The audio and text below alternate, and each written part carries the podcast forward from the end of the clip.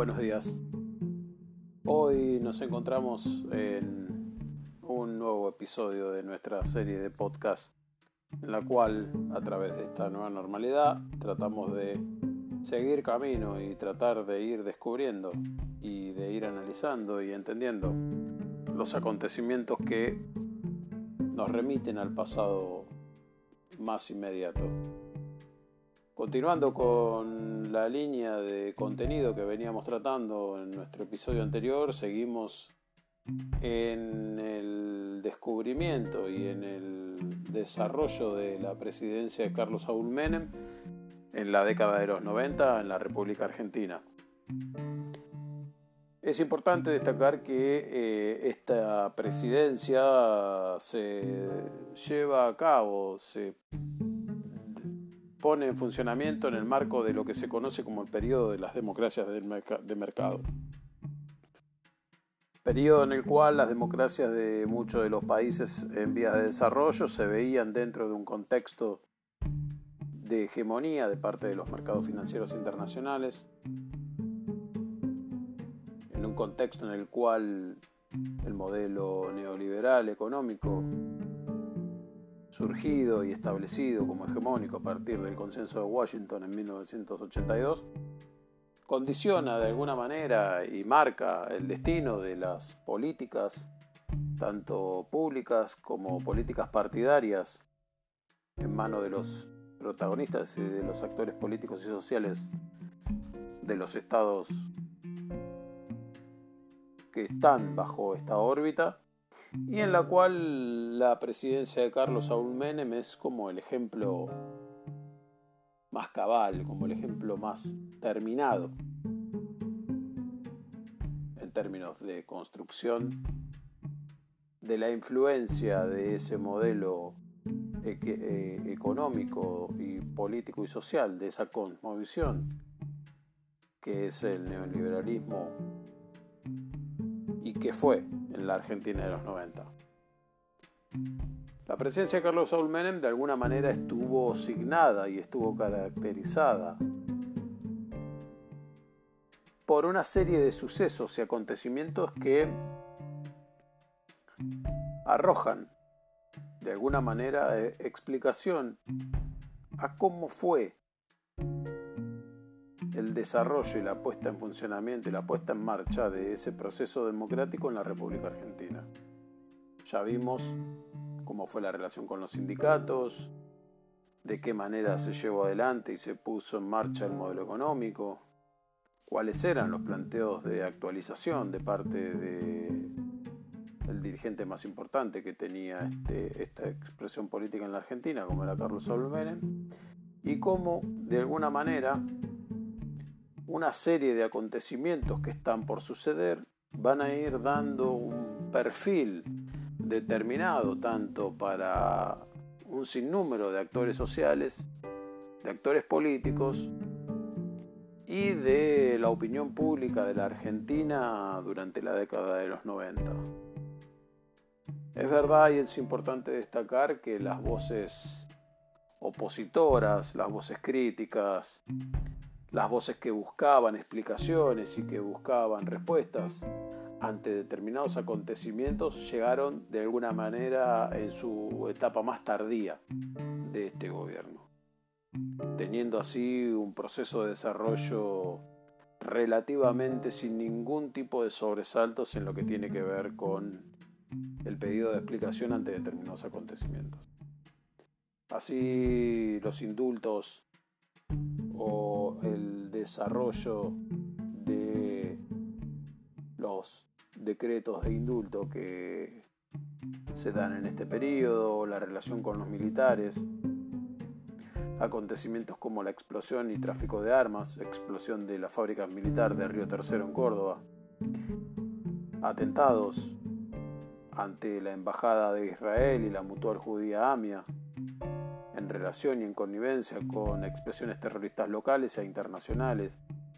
la reforma constitucional de 1994,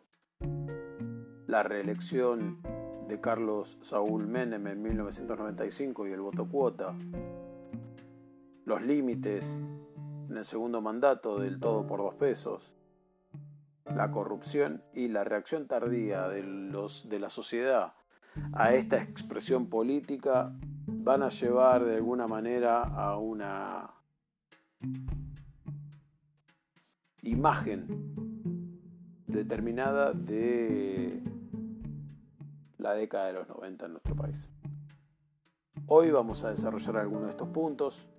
Nos interesa entender cómo fue la relación con los militares, en qué contexto se da en los decretos de indulto y cuáles fueron los acontecimientos de la explosión de la fábrica de armas perteneciente al ejército argentino, fabricaciones militares y el tráfico de armas a Ecuador y a Croacia. De lo primero que tenemos que hablar es de los indultos. ¿Qué es un indulto? Básicamente es una herramienta, una facultad que tiene el Poder Ejecutivo de llevar adelante para darle un cierre, un fin a determinada situación que involucra a delitos federales dentro de lo que es el marco legal argentino. Menem consideraba que la sociedad no estaría pacificada mientras hubiera militares condenados por su acción en la última dictadura militar, ya que esta había sido la causa principal de los levantamientos de los carapintados durante el gobierno de Raúl Alfonsín. Levantamientos de Aldo Rico, levantamientos de Mohamed Ali Zaineldin, que Menem entendía que una vez dado un cierre a esta bandera, la situación cambiaría con el transcurso de los años. Por eso, decidió conceder amplios indultos a los procesados y condenados por las responsabilidades en lo que el ejército llamó la guerra sucia contra la subversión. A los inculpados por su actuación en la guerra de Malvinas también, y a los apresados por los motines militares durante el gobierno de Alfonsín, La Tablada y Montecaseros. Estos indultos fueron criticados por toda la sociedad que tenía de alguna manera contacto y que tenía de alguna manera una cotidianidad con esa información, y especialmente por las asociaciones de derechos humanos que también en paralelo dejaba estos indultos satisfechos a la mayoría de las demandas de los sectores militares. El 3 de diciembre de 1990, un grupo liderado por eh, un conjunto de militares rebeldes inició un nuevo y sangriento levantamiento militar que produjo varios muertos. Esta vez fue severamente reprimido por el ejército leal al gobierno de Carlos Saúl Menem, ya que no encontraban motivos para el motín. Y Menem cosechó una mayor popularidad por la medida. Eh, estas situaciones llevaba a que Menem de alguna manera capitalizara el poder político necesario para poder llevar adelante su deseo de pacificación en la República Argentina. Estos indultos no van a llegar de inmediato dentro del gobierno de Carlos Saúl Menem, sino que va a haber un consenso político para la aprobación y para el pacto político necesario, el acuerdo político necesario para que Carlos Saúl Menem pueda dar curso a su decisión. Ahora bien, ¿cómo fue el otro punto, que fue la relación con los sectores militares? Menem, a través de sus diferentes eh, políticas eh, de gobierno, había logrado hacer desaparecer el protagonismo de los militares en cuanto a su participación activa en la vida política argentina. Con su política de achicamiento del Estado también redujo, por otro lado, a las Fuerzas Armadas a una mínima expresión. También hay que aclarar que aceptando las presiones de Estados Unidos, en 1991 desmanteló el proyecto Cóndor 2 para desarrollar misiles de alcance intermedio para exportación, así como también se desmoronaron las posibilidades de fabricación nacional de armamento.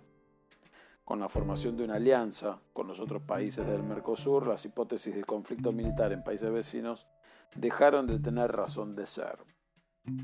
Las sugerencias desde el gobierno norteamericano fueron claras. Ustedes deben achicar el presupuesto para conformar una fuerza más pequeña pero con mayor capacidad de despliegue para combatir el, narcotráfico y el terrorismo. Los conflictos se hacían de carácter doméstico y se dejaban de lado los conflictos internacionales. Siguiendo los deseos de estas sugerencias, se enviaron tropas argentinas a Irak para la Guerra del Golfo y también participaron contingentes militares como cascos azules de las Naciones Unidas. Así Menem poco a poco iba conformando lo que después iba a mencionar en varios discursos y en sus políticas partidarias como relaciones carnales con Estados Unidos. El ajuste dentro del ejército estuvo signado por el lema de profesionalización. La reestructuración del ejército disminuyó el número de sus integrantes, que entre 1983 y 1996 de 64 generales pasó a 32 y de 2.200 suboficiales a 900 y de 70.000 soldados a 15.000. Esta última cifra tiene que ver con la eliminación después del caso del soldado Carrasco. Carrasco era un conscripto que fue asesinado por un suboficial y un oficial en los cuarteles del ejército argentino, terminó con el servicio militar obligatorio. Los abusos del ejército sobre los conscriptos hicieron de alguna manera una eclosión cuando se conoció el caso del soldado Carrasco que mencionamos recién. La indignación popular justificó la derogación del servicio militar obligatorio por la ley del Congreso y la creación del servicio militar voluntario, el cual se puede incorporar a hombres y mujeres solteros de 18 a 24 años. Así, en el juicio por el soldado Carrasco, se condenó a un oficial, un suboficial, un subteniente y dos soldados, pero faltaba aún investigar la cadena de encubrimientos que había de alguna manera escondido parte de esa situación durante un tiempo determinado. La relación con los militares se vio reflejada en las declaraciones de Martín Balsa, que en ese momento ocupaba el cargo de jefe del Ejército General de las Fuerzas. En un programa de televisión en 1995, Balsa leyó su famosa autocrítica respecto del papel de las fuerzas militares durante la última dictadura militar. Afirmó que habían delinquido tanto el que impartió órdenes inmorales como el que las cumplió, quitándole legitimidad a la famosa ley de obediencia de vida que se había sancionado durante el gobierno de Raúl Alfonsín, y por la cual los militares de menor rango eran eximidos de juicios y condenas, y admitió que la represión ilegal se había hecho con torturas y desapariciones. Otro ejemplo de esta expresión reveladora de los hechos aberrantes de la última dictadura militar fue la del ex oficial de la Armada Adolfo Silingo, que había reconocido su participación en los vuelos de la muerte ante una entrevista periodística. Los vuelos de la muerte eran básicamente la eliminación y el arrojo de los cuerpos, algunos con vida y otros ya sin vida, de los presos desaparecidos a las aguas del río de la Plata. Después de las declaraciones de Silingo que este hizo ante el juez español Baltasar Garzón, este último juez investigaba las desapariciones de ciudadanos españoles en las dictaduras del Cono Sur, tanto la brasileña, paraguaya, argentina, uruguaya como chilena. Menem tuvo una reacción de alguna manera de indignación, tratando de ocultar lo evidente, afirmando que Silingo era un delincuente la postura del primer mandatario no llamó la atención, ya que de alguna manera Menem había demostrado o había planteado una posición determinada ante la aparición de nuevas expresiones dentro de los miembros o dentro de las asociaciones de derechos humanos que veían en este presidente de la República Argentina una necesidad de acercamiento a determinados sectores de poder del ejército y que iban en contra de lo que habían sido los procesos de el juicio de las juntas, la condena social de parte de a estos sectores y demás que prendían las alertas en las Madres de Plaza de Mayo, en la Asamblea Permanente de Derechos Humanos y en diferentes organismos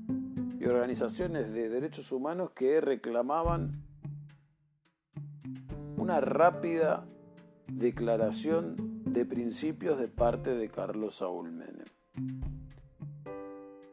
Así llegamos a lo que podemos iniciar con la explicación de los indultos y de la relación con los militares y ver esta dualidad, esta necesidad de simpatizar y de actuar estratégicamente con sectores que Menem entendía que tenía que tener algún, algún grado de visto bueno para poder asegurarse indirectamente la tranquilidad en otros focos de poder. Los dejo con otro tema musical de la misma banda que escuchamos cuando empezamos este podcast antes de iniciar nuestra explicación, características de los años 90 y que marcó la vida musical, social y cultural de muchas generaciones de argentinos durante ese periodo. Espero que lo disfruten.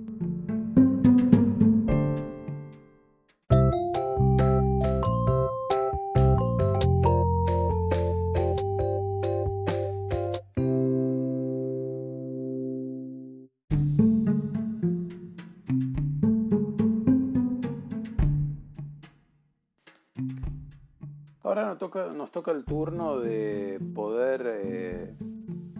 describir cómo fue eh, el episodio de la explosión de la fábrica de fabricaciones militares en Córdoba y el tráfico de armas a Croacia y Ecuador. En el contexto de un conflicto armado entre Perú y Ecuador, y en el cual la Argentina participaba como garante de paz ante este conflicto, el gobierno argentino estaba siendo acusado internacionalmente por tráfico clandestino de armas que de alguna manera habían sido vendidas mediante la triangulación con Venezuela y que figuraban como destino de las mismas a Ecuador. Cuando, cabe aclarar, como lo hicimos recién, la Argentina ocupaba el cargo o participaba dentro de lo que eran las garantías de paz en el conflicto peruano-ecuatoriano. El escándalo se había, desatado por la puesta en conocimiento en las protestas de Perú por la venta de armas a Ecuador de parte de la Argentina y por las quejas de la mala calidad del, armamento que recibieron los ecuatorianos. La venta de armas había sido dentro de la Argentina, autorizada por el gobierno argentino mediante decretos secretos, firmados por los ministros de Defensa, de Relaciones Exteriores y de Economía. Antes de conocerse otra situación que también ponía en evidencia otro caso de ventas ilegales, como por ejemplo la introducción de armas a Croacia entre 1991 y 1995, país afectado por el embargo de armamento de las Naciones Unidas en noviembre de 1995, estallan en Córdoba cinco polvorines de la planta de fabricaciones militares, arrasando a la ciudad de Río Tercero y provocando varios muertos y muchos heridos. Desde el primer momento, aún antes de que se hicieran las pericias necesarias y la investigación, el gobierno argentino habló de un accidente. Tiempo después, Tanto los análisis efectuados por los peritos como los testimonios indicaron que se trataba de un hecho intencional, que recién unos años más tarde se vinculó en la investigación con el tema de la venta ilegal de armas, tanto a Ecuador como a Croacia. Estas investigaciones arrojaban que aparentemente la explosión había posibilitado la destrucción de documentación y la justificación de armamento faltante en los inventarios de las Fuerzas Armadas. Según un informe de enero del 2002 del diario Clarín, se vendieron 6.500 toneladas de armas por un, valor de 100 millones de dólares, de los cuales el Estado solo cobró 40 millones. Distintos funcionarios, según el episodio, estuvieron presos o procesados por el tráfico de armas, entre ellos el ex jefe del ejército, el general Martín Balsa, y el empresario Emir Shoma. También el ex ministro de Defensa, Herman González,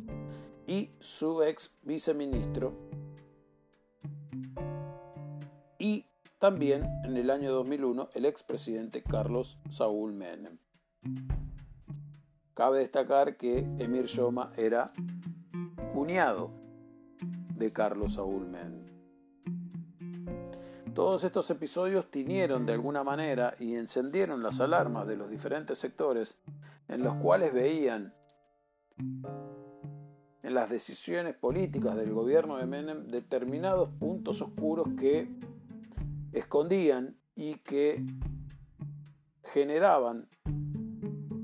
determinadas búsquedas de respuestas que no llegaban desde ninguna parte del gobierno nacional. Así, las ventas ilegales de armas a Croacia, embargadas por Naciones Unidas, y la venta ilegal de armas a Ecuador, conflicto en el cual la Argentina tenía más que vender armas, garantizar paz, se vincularon directamente con la explosión total de una planta de fabricación militar en Río Tercero, Córdoba, en la cual generó dentro del gobierno nacional un halo de sospecha de corrupción que iniciaba un camino hacia otros acontecimientos. Esos acontecimientos que se van a ir dando y que también van a ir en direcciones a encubrimientos, a negociados, a corrupciones y a peculados, tienen que ver con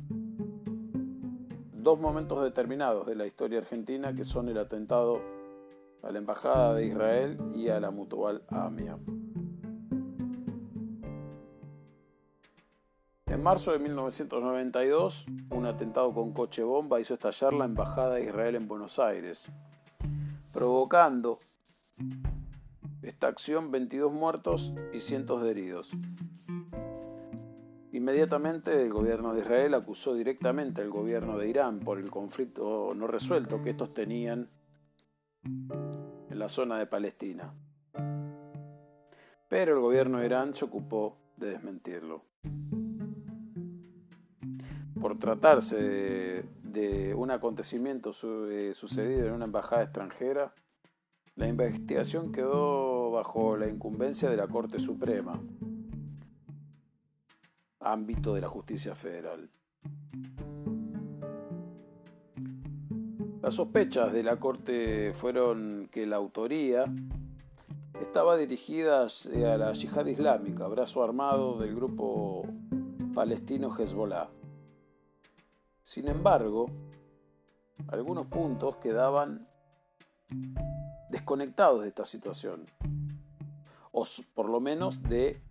inculpar solamente a grupos relacionados con el terrorismo internacional. Un ataque de esta magnitud nunca hubiese podido darse sin la complicidad de conexiones locales, que de alguna manera diesen apoyo material y humano.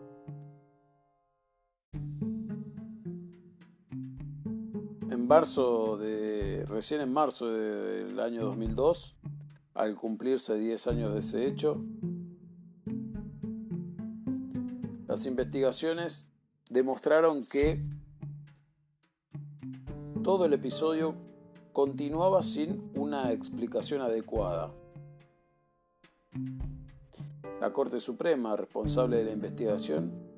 a su vez estaba siendo investigada por su inacción por una comisión de la Cámara de Diputados que analizan los comportamientos de los magistrados. En 2004, otro atentado, eh, perdón, en 1994, otro atentado de muchas más grandes dimensiones, cuyo origen y propósitos pueden haber sido los mismos que el anterior, sembraba el terror una vez más en la colectividad judía internacional. Era un atentado contra la Asociación Mutual Israelita Argentina, ya no se trataba de un crimen dirigido a un objetivo extranjero como una embajada que causara muertos y daños a la comunidad judía, sino que se trataba de una institución civil argentina, en la cual ese atentado, a diferencia de los 22 muertos de la embajada, causó 85 muertos y más de 300 heridos. Esta situación generó que la movilización popular repudie el hecho y responsabilizó al gobierno por la falta de investigación del atentado anterior y por la falta de prevención para poder impedir este nuevo atentado. Las investigaciones a cargo de otro juez de la Corte profundizó una línea de investigación en torno a la conexión local, que derivó en el procesamiento y encarcelamiento de varios miembros de la policía bonaerense. Sin embargo, el proceso judicial sigue de alguna manera hasta nuestros días cargado de defectos e irregularidades, de contradicciones, de acusaciones cruzadas, de encarcelamiento y de libertades. Sigue aún todavía sin esclarecerse ninguna de esas dos acciones que involucran directa e indirectamente a miembros y actores internacionales y locales en lo que puede ser para la historia política argentina también parte de nuestra historia oscura. Los dejo con el final de nuestro episodio de hoy. Terminamos disfrutando nuestra última canción de los redonditos de ricota y nos vemos en nuestra próxima clase de historia para nuestros episodios de podcast. Chao, que tengan buen día.